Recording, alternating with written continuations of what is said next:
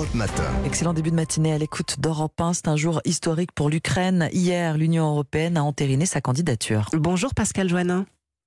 Bonjour. Merci d'être avec nous sur Europe 1 ce matin. Vous êtes la directrice générale de la Fondation Robert Schuman. On va essayer avec vous de comprendre ce qu'implique cette candidature et d'abord ce qu'elle signifie. Qu'est-ce que ça veut dire être candidat à l'Union européenne aujourd'hui? D'abord, c'est un, c'est une demande qui est faite par un pays hein, euh, qui, qui doit être en Europe géographiquement, qui doit être une démocratie, euh, qui doit avoir euh, des systèmes économiques, un système économique qui est plutôt euh, euh stable euh, et qui s'engage à respecter tout le corpus juridique que l'Europe a développé depuis sa création, donc c'était en 1950 et qui donc euh, veut faire partie euh, de cet ensemble et donc de respecter surtout les valeurs qui sont celles qu'elle porte. Et euh, le choix qu'a fait hier le, le Conseil européen, c'est de dire on vous donne un signal politique, vous n'êtes pas prêt, mais on voit que vous, vous avez envie de venir, vous êtes en guerre, vous êtes agressé. Eh bien bon, c'est le début d'un processus, ça va pas être facile, mais on vous donne le ticket d'entrée dans ce club que vous rejoindrez peut-être un jour si, en effet, vous vous engagez bien à faire toutes les réformes qui sont nécessaires. L'Ukraine entre quand même dans un très très long couloir. Hein. On voit par exemple la Macédoine du Nord, ça dure depuis presque 20 ans. Les pays attendent très très longtemps pour intégrer véritablement l'Union européenne et sont même pas sûrs finalement d'y arriver à, la fin. Pourquoi l'Ukraine tenait à faire cette démarche et puis quelle était l'urgence aujourd'hui en, pleine, en pleine guerre? Ça fait quatre mois aujourd'hui que l'offensive russe a démarré. Eh bien oui, mais là, il y a quatre mois, euh, l'offensive a, a, démarré, et quatre jours après, l'Ukraine, suivie de deux autres pays, la Moldavie et la Géorgie après, ont fait acte de candidature en disant, voilà, nous, on veut rejoindre l'Union européenne, et c'est en ça, peut-être que vous parliez tout à l'heure de processus accéléré, ça a été un processus accéléré pour reconnaître ce statut de candidat qui prend euh, plusieurs années, normalement, deux ans environ. Là, on a mis quatre mois, parce qu'il y a une urgence, parce que c'est la première fois qu'il y a une guerre sur le continent continent européen, d'un État qui en agresse un autre, et que donc euh, l'Union européenne, euh, son cœur a saigné en voyant des gens qui, euh, parce qu'ils voulaient rejoindre le camp occidental, se sont fait agresser par un pays qui ne veut pas que ce territoire aille vers l'Europe et veut le garder en son sein contre son gré. Et donc c'est un signal plus symbolique et politique qui a été donné qu'autre chose pour justement lui dire, voilà, nous on vous soutient, dans ce combat pour des valeurs européennes. Et dans les faits, ça ne change rien au soutien qu'on peut potentiellement leur apporter militairement ou dans les faits sur le terrain. Ah tout à fait, c'est c'est euh, c'est euh, c'est très symbolique. C'est euh, ça ne, ne, déclenche pas non plus le début des, des, négociations. Il va falloir en effet que ça vienne plus tard.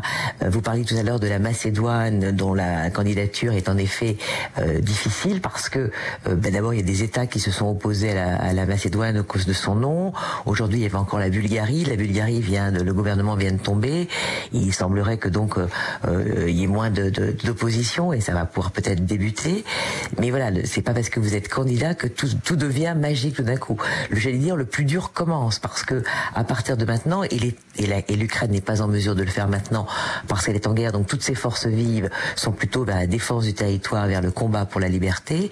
Donc la négociation avec l'Union, ça va prendre beaucoup de temps parce qu'il va falloir que beaucoup d'équipes autour de la table euh, ukrainienne euh, avalent euh, tout cet acquis communautaire, c'est-à-dire toutes ces normes européennes, ces lois européennes, qui valent aussi bien pour le climat que pour euh, l'économie, que pour euh, les libertés, l'égalité hommes-femmes, etc. Donc il y a toute une série de choses qu'il va falloir qu'ils les, intègrent.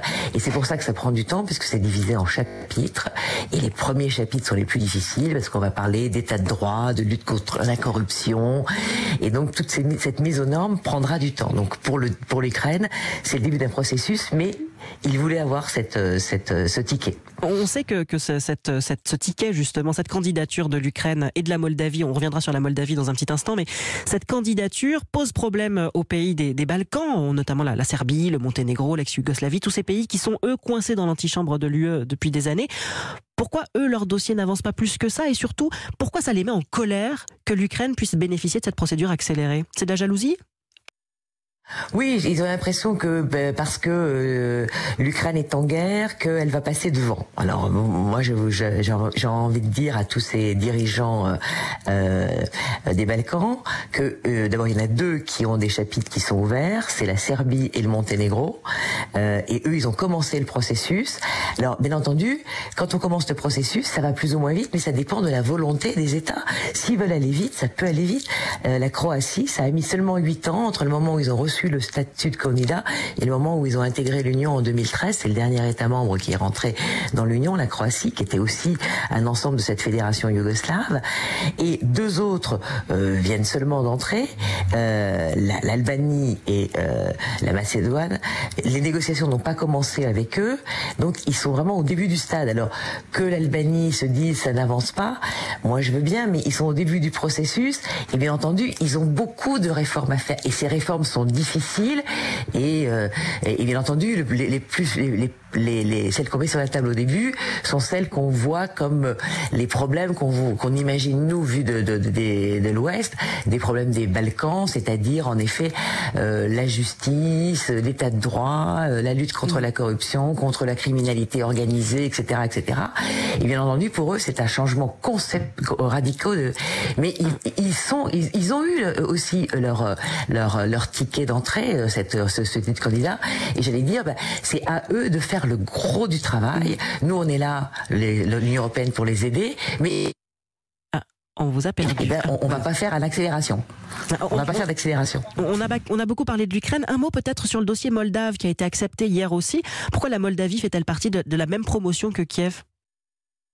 Alors euh, parce que d'abord elle a fait aussi acte de candidature parce que euh, quand vous voyez euh, où est située la Moldavie qui est un plus petit pays hein, c'est 44 millions d'habitants pour pour la l'Ukraine c'est moins de, de 5 pour la pour la Moldavie ils ont d'abord beaucoup de réfugiés ukrainiens hein, on parle beaucoup des réfugiés en Pologne et en Roumanie mais mm. ils en ont ils sont aussi une ancienne république socialiste soviétique et ils ont fait aussi le choix électoralement de porter alors une femme, Maya Sandou, à la tête du pays, avec une première ministre, qui sont toutes les deux pro-européennes. Et dans ce pays, il y a des forces russes, puisque une partie du territoire euh, à l'est, la Transnistrie, euh, a fait sécession. Il y a une occupation par euh, des troupes russes, et donc eux aussi se disent, et eh bien dans le dans le climat très désagréable où se trouve la Russie aujourd'hui, nous aussi, on a fait le choix de porter démocratiquement des pro-européens à notre tête Mhm. et on voudrait bien euh, profiter.